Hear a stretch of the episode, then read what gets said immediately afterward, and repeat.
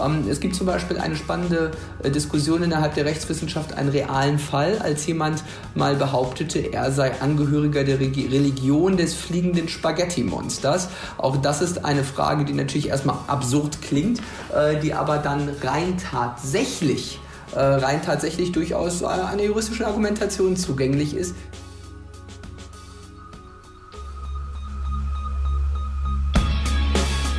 In guter Verfassung.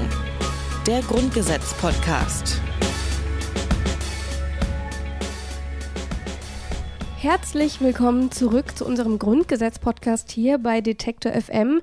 Mein Name ist Rabia Schlotz und ich bin gar nicht alleine hier. Ich sitze hier in der Büroküche von Hajo Schumacher. In der Wohnbüroküche. In der Wohnbüroküche von Hajo Schumacher. Und deswegen sage ich erstmal Hallo Hajo. Inzwischen jetzt auch eine Podcast-Küche. Ich glaube, das ist die erste und einzige in Deutschland, oder? Ich glaube auch. Ja, wobei, Hammer. wahrscheinlich eher nicht. Es ist wahrscheinlich, gibt sicherlich mehrere Podcasts, die ja, so in Küchen und Wohnzimmern und so oder? Aber nicht, nicht in Schöneberger Hinterhöfen. Das nicht. Also, es ist der Hammer. Heute Artikel Nummer 4. Genau, ähm, wir reden zum vierten Mal heute und deswegen natürlich dann auch über Artikel Nummer 4. Wir gehen nämlich der Reihe nach vor hier in unserem Grundgesetz. Und für alle, die zum ersten Mal reinhören, alle Folgen findet ihr überall dort, wo es Podcasts gibt. Also zum Beispiel bei Spotify, bei dieser Hajo, wo hörst du immer Detektor FM Podcasts? Ähm, ich habe so, eine, hab so eine App auf meinem, äh, frag mich bitte nicht wo, da kommt dann immer so eine Liste. Aber Spotify finde ich ganz praktisch. Ja, ne, ich bin auch so der Spotify-Typ. Und deswegen, wer also bei Spotify oder auch bei dieser oder sonst irgendwo unseren Podcast hören will, der gibt am besten einfach Grundgesetz-Podcast oder in guter Verfassung oben in die Suchleiste ein. Und dann sollten also auch schon alle Folgen auftauchen. In diesem Fall also vier Folgen plus ein kleiner Teaser. Mhm. Und dort kann man dann nochmal alle anhören. Und ähm, wir sind natürlich nicht immer alleine in unserem Podcast hier. Wir haben auch immer fachkundige Unterstützung von Juristen und Juristinnen. Und ähm, weißt du noch, wer in unserer letzten Folge dabei war, in Folge 3? War das nicht Professor Müller? Äh, nein, ich glaube, du Philipp meinst. Möllers, aber es war hey, vor allem war auch, nicht schlecht. Aber es war Joachim Wieland. Also war knapp, war knapp. Knapp dabei, genau. Der hat uns nämlich ähm, Artikel 3 des Grundgesetzes erklärt. Und wenn du schon nicht weißt, mit wem wir gesprochen haben, weißt du wenigstens noch, was Artikel 3 war? Ähm, alle Menschen sind vor dem Gesetz gleich. Das stimmt. Niemand darf wegen seines Geschlechts, seiner Abstammung, seiner Rasse, also ich habe das extra für dich auswendig gelernt. Ja, genau. Hoffentlich hört man das Blättern nicht. Auf jeden Fall, ähm, du hast es zwar schon etwas vorgelesen, ich würde aber trotzdem noch mal kurz Joachim Wieland zusammenfassen, worum es eigentlich in Artikel 3 des Grundgesetzes geht. Das bedeutet, dass wenn das Gesetz angewandt wird, tatsächlich alle Personen gleich behandelt werden müssen. Das scheint für uns heute ganz selbstverständlich zu sein erklärt sich aber aus der Entstehungsgeschichte dieses Grundrechts, was noch aus dem 19. Jahrhundert stammt. Und damals mussten etwa Adelige keine Steuern zahlen. Sie waren also ungleich vor dem Gesetz. Und als man das Grundrecht so formuliert hat, wollte man sicherstellen, dass es solche Ungleichbehandlungen nicht gibt. Heute ist das Grundrecht aber viel bedeutsamer für den Gesetzgeber selbst. Der darf ohne sachlichen Grund Menschen nicht unterschiedlich behandeln. Und in Artikel 3 steht auch, dass niemand wegen seines Glaubens ähm, diskriminiert werden darf. Und das passt ganz gut, weil heute reden wir, wir haben es schon angekündigt, über Artikel 4 und dort geht es nochmal um die Religion. Nämlich, die Religion genießt hierzulande einen besonderen Schutz und nicht nur, auch in der internationalen Menschenrechtserklärung. Und ähm, wir bleiben bei unserem Grundgesetz, weil es ist der Grundgesetz-Podcast, und hören doch mal rein, ähm, worum es in Artikel 4 eigentlich konkret geht. Absatz 1 die Freiheit des Glaubens, des Gewissens und die Freiheit des religiösen und weltanschaulichen Bekenntnisses sind unverletzlich. Stellst du dir auch die Frage, was überhaupt unter der Freiheit des Glaubens, des Gewissens und der Freiheit des religiösen und weltanschaulichen Bekenntnisses fällt?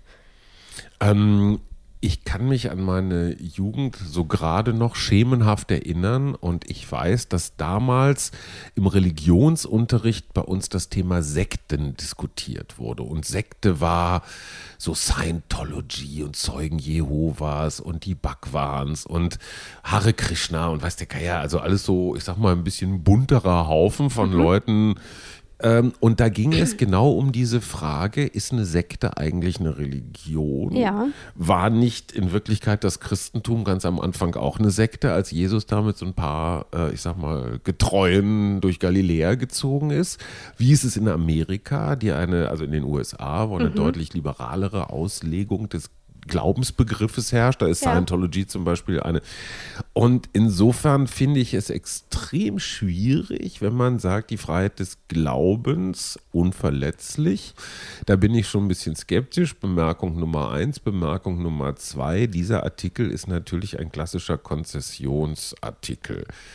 Ähm, als die Demokratie begann, ging es ja in erster Linie darum, dass die politische Herrschaft, die weltliche Herrschaft von der kirchlichen Herrschaft abzutrennen. ne? Es hatte ja Jahrhunderte oder Jahrtausende zuvor immer die Kirche mitregiert oder allein regiert. Das hier war ja letztendlich eine Einhegung der kirchlichen Macht. Ich finde ja im 21. Jahrhundert als aufgeklärte Menschen könnte man auch sagen, ne, Religion, äh, frei nach Karl Marx, Opium fürs Volk. Es ist schon ein, äh, was sehr altertümliches auf der einen Seite, auf der anderen Seite verstehe ich, dass das natürlich brandaktuell ist, inklusive ähm, unserer ganzen Migrationsdebatte. Ne? Also welche Religion gilt eigentlich? Ja. Und es gibt einen politischen Islam, den darf man also nicht. Gibt es eigentlich auch ein politisches Christentum? Viele, viele Punkte, die dieser Artikel äh, aufs Sensibelste berührt. Da möchte ich auf zwei Dinge eingehen. Eine Sache, die exakt gar nichts hier mit diesem Podcast zu tun hat, aber ich muss sie loswerden, weil du eben Hare Krishna gesagt hast. Und eine kleine Anekdote dazu, und ich befürchte oder ich bin mir ziemlich sicher, dass ich nicht die einzige Person bin, der es so geht. Jedes Mal, wenn irgendwo das Wort Hare Krishna fällt, sehe ich JD aus Scrubs, wie er mit Glatze im Park steht und auf dem Tambourin trommelt und dann sagt er Krishna, Rama, Hare Krishna. Finde ich super gut und ich kann es nicht Krishna. abstellen und jetzt habe ich diese Musik da im Ohr. Genauso Übrigens, hey, äh, nicht Jesus Christ Superstar, sondern das andere äh, äh, Musical. Ähm, kommen wir gleich noch drauf her. Genau, da ist das ja auch drin. Außerdem Mhm. Ja. haben die keine Glatze, die Jungs, sondern die haben immer noch so einen kleinen Aber Zuppel der Haare hatte eine stehen. Glatze und Ja, dann war ich er kein krieg's nicht aus echter. dem Kopf. So, so viel dazu. Okay. Und die zweite Frage. Der Soundtrack für diesen Podcast ist gelegt. Genau. Und die zweite Sache, und die hat jetzt aber wieder was mit unserem Podcast zu tun, ist, dass du ja gesagt hast, sollte man Religion nicht ganz verbieten? Und da stelle ich mir natürlich die Frage, Glauben kann man ja nicht verbieten. Du kannst den Leuten ja Ich- nicht in den Kopf gucken. Entschuldigung, nein, Religion verbieten ist ein völlig falscher, ähm, ein, völlig falscher Begriff. Natürlich kann man Religion nicht verbieten. Jeder kann an irgendwas Mhm. Ja. glauben, das ist völlig in Ordnung. Aber diese Bedeutung, die dem Ganzen zugemessen wird, und wenn du dir das überlegst, ob das jetzt Kirchensteuer ist, ob das Religionsunterricht Mhm. ist, ob das letztendlich auch Machtzirkel sind, äh, die in diesem Land natürlich auch in bestimmten Parteien mehr als in anderen. Aber es gibt natürlich noch einen unfassbar großen Einfluss der Religionen. Und da ist natürlich die Frage, ähm, alle Menschen sind gleich. Äh, wird das eigentlich eingelöst? Also steht dieses, äh, ich sag mal, dieses dieser bevorzugte Schutz der Religion nicht vielleicht auch sogar im, im, im Widerspruch zu anderen Paragraphen. Aber das soll bitte der Experte beantworten. Äh, ich bin nur da, dumme Fragen zu stellen. Ich finde schön, dass du es ansprichst, ähm, denn auch ich Das wollte mit jetzt den dummen Fragen, ne? Ähm, ich wollte nämlich auch auf den Experten hinaus, ähm, der uns in dieser Folge unsere Fragen beantworten wird. Und das ist in dem Fall, und ich weiß, du freust dich sehr, es ist Philipp Amthor, Ja, der zweitjüngste Bundestagsabgeordnete aktuell. und spätestens seitdem der letztes Jahr im Deutschen Bundestag der AfD mal eben so innerhalb von viereinhalb Minuten so Superstar von links und rechts eine, Ja. und zwar juristisch. Der Typ scheint ja offenbar irgendwie Kontakte zur Uni zu haben. Und Er promoviert im Verfassungsrecht. Hammer, oder? Mega. Also ich, wir teilen wahrscheinlich ungefähr die Hälfte der politischen Ansichten, Mhm. aber das ist zumindest einer, der weiß, wovon er redet. Und als Journalist weiß ich, wie, wie selten das ist. Ja, ich habe mich auch furchtbar gefreut, ähm, als er zugesagt hat, bei uns mitzumachen. Ähm, für alle, die vielleicht ähm, noch gar nicht so richtig wissen, wer Philipp Amt überhaupt ist, hier nochmal ein kurzer Einspieler, damit auch wirklich alle Bescheid wissen. Philipp Amthor gehört seit 2017 dem Deutschen Bundestag an. Er ist dort der zweitjüngste Abgeordnete, in der Unionsfraktion sogar der jüngste. Amthor hat in Greifswald Rechtswissenschaften studiert. Derzeit promoviert er zum Thema Staatswohl und Staatsgeheimnisse zwischen Regierung und Parlament. Das beantwortet jetzt aber noch nicht unsere Frage, was denn eigentlich in Artikel 4 steht. Und deswegen, wir haben so lange über Philipp Amthor gesprochen, lassen wir es ihm doch einfach mal beantworten. Ja, das ist natürlich wie immer in der Rechtswissenschaft nicht ganz eindeutig. Also man kann natürlich ähm, über den Schutzbereich, das heißt bei Grundrechten, also was ist sachlich geschützt von einem Grundrecht, darüber kann man lange und viel reden. Aber das Spannende ist, es gibt so mit verschiedenen Akzentuierungen zumindest eine Festlegung, die das Bundesverfassungsgericht immer ganz gerne macht. Ähm, und danach kann man sagen, was geschützt wird, zumindest von der Religionsfreiheit, ist also Glaube und Weltanschauung. Vereinheitlicht kann man sagen, Glaube und Weltanschauung, das sind nicht beweisbare, beim einzelnen Menschen vorhandene und den Kern seiner Persönlichkeit berührende, für wahr gehaltene Auffassungen von der Stellung des Menschen in der Welt, vom Sinn des menschlichen Lebens, seiner Herkunft und seinem Ziel. Das ist die etwas sprachlich lange äh, Beschreibung da hat er recht, das ist in der Tat eine sprachlich ähm, lange Beschreibung. Ich würde das nochmal kurz zusammenfassen. Die Glaubensfreiheit gestattet es uns, eine Religion anzugehören. Das mhm. ist Punkt A. Sie auszuüben, aber auch genau darauf zu verzichten und eben auch zu sagen, ich möchte mich nicht mit Religion befassen. Und Philipp Amthor hat dabei ja auch schon einige Merkmale ähm, einer Religion genannt. Und Artikel 4 fasst diesen Begriff eigentlich relativ weit. Es gibt aber auch Fälle, ähm, die sorgen für Diskussionsbedarf. Der Begriff von Artikel 4 ist schon etwas weiter äh, und innerhalb äh, etwa von Religionsgemeinschaften wie Scientology oder anderem, da gibt es schon den Streit. Und da fällt das äh, der Glaubens- und der Bekenntnisfreiheit. Ähm, es gibt zum Beispiel eine spannende äh, Diskussion innerhalb der Rechtswissenschaft, einen realen Fall, als jemand mal behauptete, er sei Angehöriger der Religion des fliegenden Spaghetti-Monsters. Auch das ist eine Frage, die natürlich erstmal absurd klingt, äh, die aber dann rein tatsächlich äh, rein tatsächlich durchaus einer juristischen Argumentation zugänglich ist. Ich meine, Philipp Amthor hat das ja gerade gesagt, weltanschaulich. Wenn ich das richtig verstanden habe, er hat das in Juristendeutsch gesagt, aber ähm, hat er sowas gesagt, was Menschen für wahr halten. Ähm, mit anderen Worten, es kann auch der größte Blödsinn sein. Also mhm. wenn jemand glaubt, wir stammen von irgendwelchen Reptilien ab oder sind von Außerirdischen hier äh, äh unterjocht oder sowas, das Klar. darf man mhm. auch glauben ja, genau. und weitererzählen. Das ist das, was ich mit diesem weiten Bereich meinte. Und ich würde noch mal kurz Philipp Amthor zu Wort kommen lassen. Der definiert das Ganze nämlich ein bisschen genauer. In jedem Fall wird man sagen können, es geht schon darum, dass man etwas wirklich für wahr hält, äh, davon überzeugt ist und davon sein Leben bestimmen lässt und äh, seine religiösen Überzeugungen bestimmen lässt und nicht nur sozusagen eine vorgeschobene Religion. Das unterfällt nicht dem Schutzbereich, aber ansonsten ist der Schutzbereich von Artikel 4 schon durchaus relativ relativ weit. Und ähm, man kann eben nicht einfach sagen, ich glaube jetzt an, weiß ich nicht. Borussia Dortmund. So, genau, sondern dass es eben auch tatsächlich nochmal darum geht, ähm, dass es tatsächlich eine Religion ist. Und da habe ich mir auch die Frage gestellt, wer entscheidet denn mhm. darüber, was eine mhm. Religion ist mhm. und was nicht? Also ich hatte überlegt und ich hatte ein bisschen recherchiert und ich weiß nicht, vielleicht weißt du das ein bisschen besser. Ich hatte gelesen, dass die Grenze eigentlich hauptsächlich, was zum Beispiel eine Sekte ist und was eine Religion, hauptsächlich mit der Mitgliederanzahl zu tun hat. Aha. Aber, Aber dann ist Borussia Dortmund garantiert doch eine Religion. also wenn es an Menschenmengen gebunden ist. Ja. Ähm, ich halte das für ziemlich bescheuert. Also, wenn das ja, das einzige glaub, Kriterium wäre, wäre Ich glaube, so einfach dünner. ist es auch tatsächlich gar nicht. Aber es sind ja auch tatsächlich Dinge. Scientology ist in Deutschland nicht als Religion anerkannt, mhm. zum Beispiel in den USA, soweit ich es mitkriege, mhm. schon. John also Travolta angeblich da genau, also schwer zugange. Das heißt, da sind das ja nochmal ganz, ganz unterschiedliche Maßstäbe, offensichtlich auch, was eine Religion ist und was nicht. Hat natürlich auch was, seien wir ehrlich, äh, natürlich auch was mit der, ich sag mal, traditionellen und gelernten Vorherrschaft des Christentums in unseren ja. Breiten zu tun. Ähm, selbst der Osten Deutschlands äh, war ja überwiegend protestantisch mhm. geprägt, wenn man da von der Religion, das hat die, die Politik zwar versucht irgendwie auszutreiben, aber ähm, auch der Widerstand 89 kam ja durchaus auch aus den Kirchen. Also es war ja auch immer so ein, so ein Nest äh, von, von, von bestimmten Leuten.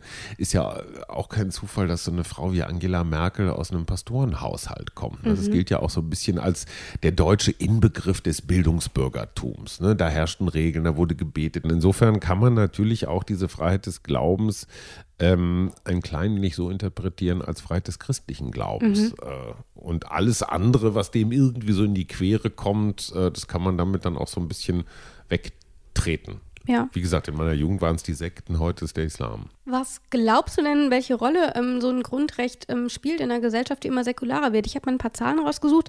Im Jahr 1950 waren nur 3,6 Prozent aller Deutschen konfessionslos und im Jahr 1990, also auch nach der Wiedervereinigung, waren es 22,4 Prozent und im Jahr 13 bereits 33 Prozent. Und der Trend ist ja ungebrochen. Ich glaube auch. Ich, ich, kann mich schon lange nicht mehr an eine Meldung erinnern, dass irgendeine Kirche ähm, steigende Mitgliederzahlen, Gläubigenzahlen vermeldet hat. Ähm, ich glaube, dass dieses, dass dieses Grundrecht äh, unabhängig ist von Zahlen. Mhm. Auch diese 33 Prozent, die sich nicht zu einer Konfession bekennen, können ja an das fliegende Spaghetti-Monster glauben. Ja. Ähm, insofern ist es auch auch ein Schutz für die, die nicht glauben. Man darf sich ja auch Genau. explizit nicht mit Religion befassen müssen. Das schließt das ja auch irgendwie mit ein, oder? Fragt man sich jetzt, wofür braucht das ein Grundrecht Ja. äh, für Dinge, mit denen man sich nicht befassen muss? Na, das zum ist, ich, Beispiel, eher wenn so man so an Vor- Staatsreligion denkt, vielleicht. Genau, das ist eher so ein Vorbeuge, äh, Vorbeugegesetz, falls jetzt irgendwann mal äh, Hulbeck-mäßig ähm, Cem Özdemir Bundeskanzler wird und ein Ja. Kalifat hier einrichtet, ja, was ja praktisch jeden Tag passieren kann, wenn man Absolut, wenn absolut. man gut informierten Kreisen glaubt. Ähm, das wirklich, das wirklich Spannende, und das ist ja die Debatte, die wir jetzt gerade, ähm, ich möchte mal mit dem Ex-Bundespräsidenten Christian Wulff äh, sprechen, der Islam gehört zu Deutschland. Hat er einfach so gesagt. Ich hätte gar nicht gemerkt, dass dieser Satz irre viel Aufregungspotenzial gehabt hat, wenn, wenn sich nicht ganz viele Leute darüber aufgeregt haben. Aber wenn ich eine Freiheit des Glaubens und der Religionsausübung ähm, gewährleiste als Staat mit einem Grundrecht und zwar relativ weit vorne an vierter Stelle, ähm, ja, dann gehört natürlich der Islam zu Deutschland, wenn man es vier oder fünf Millionen Muslime in Deutschland hat. Äh, Also ich finde die Debatte darüber total absurd. Findest du es nicht auch interessant, dass wir, ich habe eben schon die Zahlen genannt, 33 Prozent sagen, sie gehören keiner Konfession an. Mhm. Wie viele tatsächlich einer Konfession angehören, aber nicht gläubig sind, der wird ja sicherlich noch mal sehr viel höher Das sind sein. diese Weihnachts Weihnachtskirchgänger. ja, oder ne? einfach die, die zu voll waren, auszutreten. Ja. So. Ähm, findest du es da nicht auch irgendwie komisch, dass gefühlt zumindest die Debatte über Religion in den letzten Jahren wieder zugenommen hat, obwohl die Zahl derer, die offensichtlich gar nicht gläubig sind, ansteigt? die Debatte über Religion hat ja nicht im positiven Sinne zugenommen. So, wir lesen uns jetzt nochmal die Bergpredigt durch, Mhm. wo ja viel Schlaues drinsteht, was im Wesentlichen von Maria Magdalena geschrieben worden ist. Aber das ist gut. Aber lassen wir zur Seite. Nein, die, wir haben ja nicht über Religion geredet in den letzten Jahren, um das Christentum hochleben zu lassen, sondern es war ja eher in erster Linie eine Abwehr. Debatte. Ähm, also inwieweit sind andere Religionen, ähm, insbesondere der Islam, mit diesem Grundgesetz kompatibel? Und hier in Berlin kriegen wir das äh, durchaus mit. Ähm, ein, der Angehörige eines nicht ganz unbekannten Clans hier in Berlin erzählte mir vor gar nicht allzu langer Zeit mal, ähm, dass das mit, den, mit, den, mit dem Recht und den Gesetzen hier in Deutschland ja alles schön und gut sei. Aber wenn es darum ginge, wenn im Clan Recht gesprochen würde, dann würde das ein Ältester nach islamischem Regelwerk äh, machen. Ja. Und da kommen wir an einen interessanten Punkt. Stehen die Regeln der Religion, egal welcher, über denen des Gesetzes? Und die Frage ist völlig klar zu beantworten. Nein, Nein. es steht nichts über dem Grundgesetz. Das heißt, die Religion hat sich unterzuordnen. Und wer immer glaubt, egal aus welcher Ecke, dass eine Religion ähm, was haben wir denn da so für Beispiele? Todesstrafe oder äh, Heirat von Minderjährigen oder Familienangehörigen oder was fällt dir noch ein? Wo stellt man sonst ähm, Beschneidungen hatten wir in den letzten Jahren immer wieder Beschneidung, spannendes Thema. Ne? Ist das jetzt eigentlich noch durch Religionsausübung Mhm. gedeckt, weil wir das schon seit tausend Jahren so machen? Oder aber ist das ein Eingriff in die Unverletzlichkeit, äh, letztendlich Menschenwürde? Mhm. Äh, Finde ich eine total spannende, heikle Frage, weil gerade die Beschneidung ist ja ein Ding, was sowohl die Juden als auch die Muslime haben Mhm. als, als Ritus. Ähm, ist jetzt keine, es ist jetzt keine reine Anti-Islam-Debatte, sondern es ist Mhm. eher so eine, so eine gesamtreligiöse. Und tatsächlich, ähm, die Religionsfreiheit einzuschränken, ist sehr, sehr schwierig. Ich habe aber zwei Beispiele gefunden, wo es eben doch möglich ist, um eben diese Religionsfreiheit dann doch einzuschränken. Und zwar ist das A, Beispiel 1, ähm, bei Kindeswohlgefährdung. Also wenn ich zum Beispiel medizinische Behandlungen für mein Kind aus religiösen Gründen ablehne und es dadurch sogar sterben könnte. Ähm, das ist das eine Beispiel. Dann kann es eingeschränkt werden. Und das zweite Beispiel ist eben der Tierschutz, der ja auch im Grundgesetz verankert ist. Dazu haben wir dann auch noch eine Folge. Und ähm, mit der Begründung des Tierschutzes kann dann eben zum Beispiel das Schächten verboten werden, was ja auch bei uns immer wieder für Diskussionen in Deutschland sorgt. Was ich ja auch ein bisschen absurd finde. Ne? Auf der einen Seite ist die mieseste Massentierhaltung Ja. äh, ist okay, aber äh, das Schächten ist jetzt äh, Teufelszeug. Genau. Schauen wir mal ein bisschen äh, weiter, denn ähm, Artikel 4 besteht nicht nur aus Absatz 1, sondern hat, ähm, wenn ich es richtig lunze, drei Absätze. Mhm. Genau. Und ähm, wir wollen uns jetzt mit Absatz 2 beschäftigen. Und da steht Folgendes drin. Absatz 2. Die ungestörte Religionsausübung wird gewährleistet. Was stellst du dir darunter vor? Naja, so als äh, Religionsunkundiger erstmal beten. Ja, und wenn einer meint, er muss fünfmal am Tag beten, dann soll er das machen. Also solange das mit seinem Arbeitgeber irgendwie okay ist. Wenn allerdings die ungestörte Religionsausübung heißt, meine Moschee ist höher als deine Kirche, wir hatten das ja in Köln zum Beispiel, Ja. so dieser Wettstreit, ähm, wie, wie hoch darf ein Gotteshaus sein, dann finde ich es wahnsinnig schlau, was Preußens damals gemacht haben, als die Hugenotten aus Frankreich geflohen sind. Ähm, es gibt den Gendarmenmarkt hier in Berlin und da gibt es einen deutschen und einen französischen Dom und beide Dome, Doms, Döme, also beide Gotteshäuser sind exakt gleich hoch. Ja. Exakt gleich hoch, um zu zeigen, pass auf, ähm, ihr habt eine Religion, wir haben eine Religion und die sind beide genau gleich viel wert. Hier Ja. gibt es nicht die überlegene Religion, die mit Feuer und Schwert oder weiß der Geier was die Ungläubigen, sondern ähm, jeder kann glauben an was er will und keiner ist besser als der andere. Und diese, ich sag mal, gleiche Traufhöhe oder gleiche Turmspitzenhöhe finde ich erstmal einen, einen wahnsinnig, einen wahnsinnig schlauen Ansatz. Ja. Und du hast eben schon gesagt, ähm, Beten, das war auch das Erste, was mir eingefallen ist. Und dazu gehört natürlich zum Beispiel auch, ähm, dass man den Gottesdienst besuchen kann, dass man ähm, sich an Kleider- oder Ernährungsvorschriften halten kann, solche Sachen. Ähm, und eine Sache, die ja in den letzten Jahren auch immer wieder diskutiert wurde, ich habe das Gefühl, wir sagen in dieser Folge ziemlich häufig, wurde in den letzten Jahren immer wieder diskutiert. Aber es stimmt, ähm, das ist nämlich das Kopftuch. Und dann ging es eben um die Fragen, ähm, darf man das Kopftuch als Lehrerin tragen, darf man das vor Gericht tragen, darf man das als Krankenschwester tragen? Ähm, und ähm, Philipp Amthor hat ähm, das Folgende gesagt. Das Kopftuchverbot und die Frage, wie geht man mit dem Kopftuch um, gerade im öffentlichen Raum, das ist ein sehr klassischer Fall von Artikel 4. Das Bundesverfassungsgericht äh, hat beispielsweise entschieden, dass durch äh, ein reines Kopftuch äh, nicht in jedem Fall und nicht unbedingt äh, auch die Religionsfreiheit verletzt ist. Ähm, äh, also die sozusagen, das ist, dass man sagt, das ist eine geschützte Verhaltensweise, es ist Religionsausübung auf jeden Fall und die staatliche Neutralität, die man dann erwarten kann, die der einzelne Bürger hat und der Schüler, die wird dadurch nicht verletzt. Solche Entscheidungen von Gerichten gibt es immer wieder, auch jetzt in der instanzgerichtlichen Rechtsprechung, zuletzt in Berlin. Aber ähm, was natürlich ein entscheidender äh, Punkt schon ist, ist immer die Frage, äh, wo zieht man die Grenzen? Was zum Beispiel nicht ginge, wäre also eine Vollverschleierung, eine Burka im öffentlichen Dienst oder etwa in einer Gerichtsverhandlung. Das wäre natürlich sozusagen, das kann man von der Religionsausübung als geschützt ansehen, aber es wäre natürlich nicht gerechtfertigt im Verhältnis zu der Aufgabe eines staatlichen Gerichtsprozesses, dort nicht sein Gesicht zu zeigen oder es würde auch die Grenzen staatlicher Neutralität überschreiten. Beim Kopftuch selbst gibt es eben innerhalb der Rechtswissenschaften Stimmen, die das anders sehen. Dazu muss man aber auch sagen, wie häufig siehst du Frauen in Burka?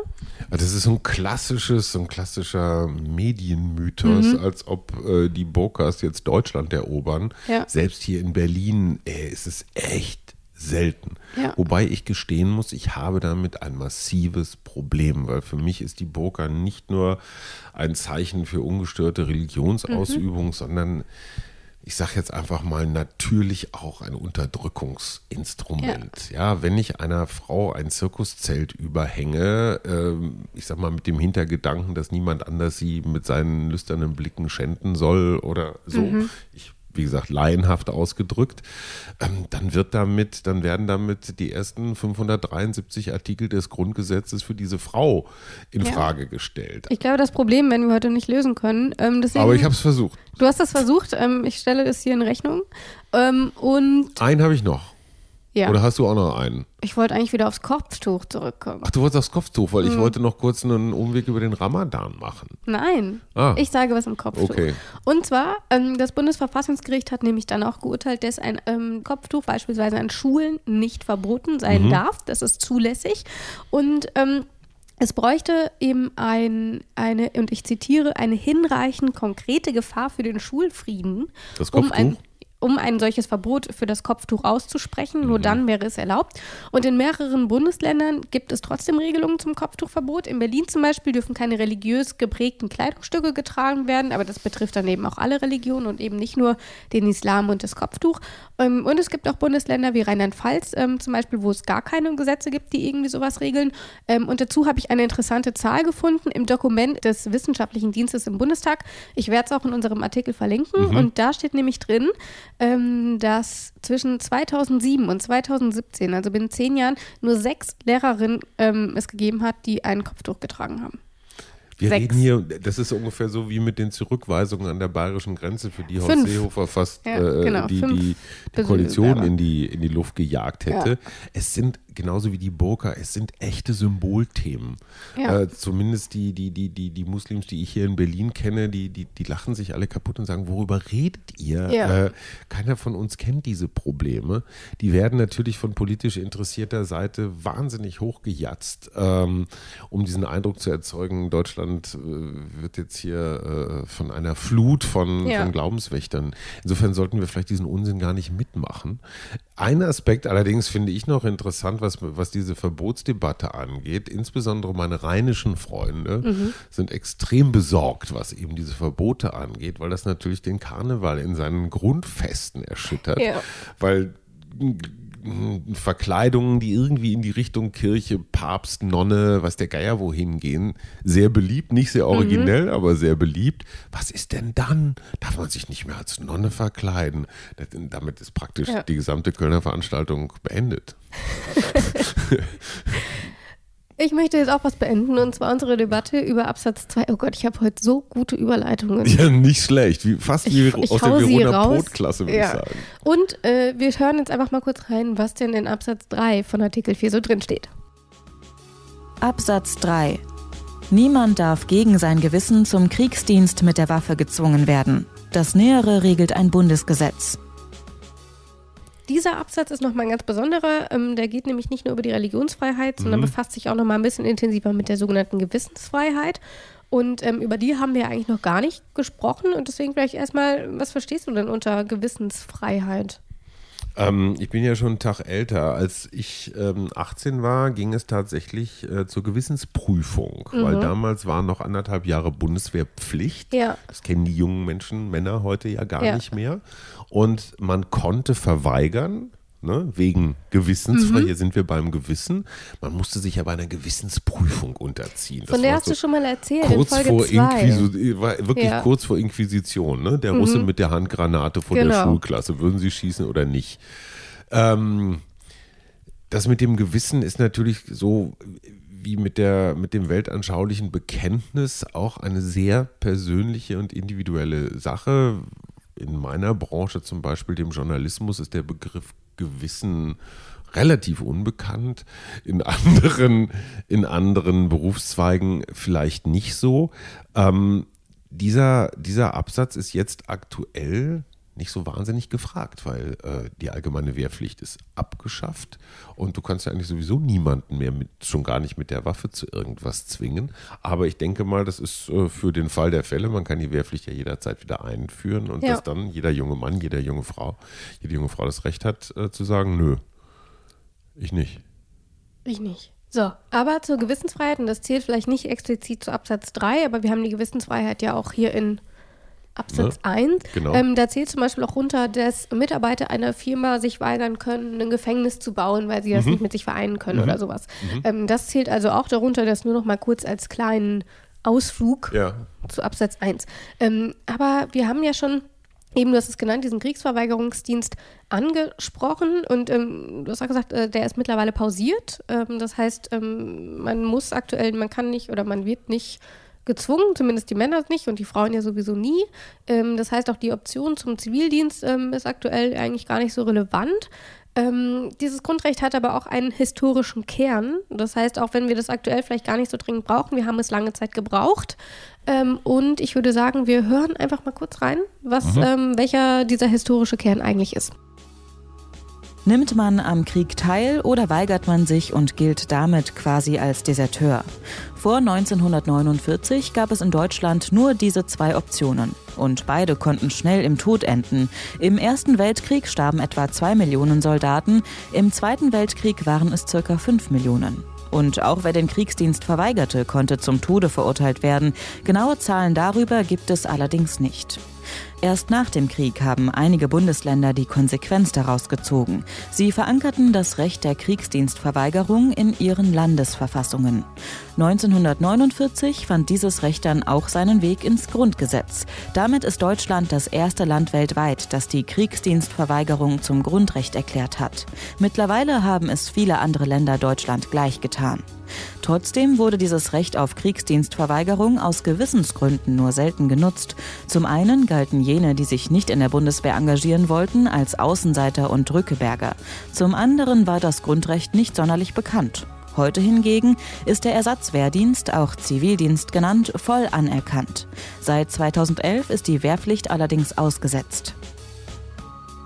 Ganz interessant ist, in Artikel 4 kommen so ein sehr neues und fast schon revolutionäres Grundrecht mhm. ähm, eben zusammen. Also die Wehrdienstverweigerung und ein sehr altes, nämlich das traditionelle Recht, eben die Glaubensfreiheit und all das vereint Artikel 4. Ist eigentlich mhm. ganz nett, oder? Es ist ein ziemlich, es ist ein ziemlich breit angelegter Paragraph. Er gehört jetzt nicht unbedingt zu meinen, Lieblings, äh, zu meinen Lieblingsartikeln, aber äh, ich finde ihn extrem wichtig. Wobei man könnte jetzt natürlich sagen, eigentlich ist das in Artikel 3 schon so ein bisschen, nee Quatsch, in Artikel 2 schon so ein bisschen eingebaut. Also freie Entfaltung seiner Persönlichkeit mhm. ist ja auch nichts anderes Persönlichkeit als Gewissen, ja. Religion, Religionsausübung. Also das hier ist praktisch eine Spezifizierung von Artikel 2. Absolut. Und das wird uns noch häufiger begegnen im Podcast. Gerade nämlich die Grundrechte sind so eng miteinander verwoben und wir werden immer wieder auf Artikel 2 zurückkommen. Und damit kommen wir auch schon zum Ende unserer, ähm, unserer Folge 4 hier vom Grundgesetz-Podcast. Wer Anmerkungen oder Fragen hat, der kann uns gerne eine Mail schicken und zwar an grundgesetz.detektor.fm. Wir freuen uns über Feedback, insbesondere natürlich über positives Feedback, sage ich jetzt einfach mal so. Und ähm, vielleicht noch als kurzen Ausblick auf unsere kommende Folge. Wir werden, ähm, wer hätte es gedacht, über Artikel 5 sprechen und in Artikel 5 geht es um die Meinungs- und die Pressefreiheit. Und deswegen mhm. freue ich mich umso mehr, dass ich hier natürlich mit einem etablierten Journalisten sitze, der das Tja. alles schon aus der Realität kennt. Und wir werden in der nächsten Folge sprechen mit, und jetzt kommst du quasi wieder, Hajo, mit in der nächsten Folge ähm, vielleicht mit Julian Reichelt, dem Chefredakteur der Bild-Zeitung. Fast, wir sprechen mit Christoph Möllers von der Berliner Humboldt-Universität. Knapp daneben. Genau, knapp daneben. Und in diesem Sinne, ich sage erstmal Tschüss. Jo, Tschüss. Ja, dann. Hammer. In guter Verfassung. Der Grundgesetz-Podcast.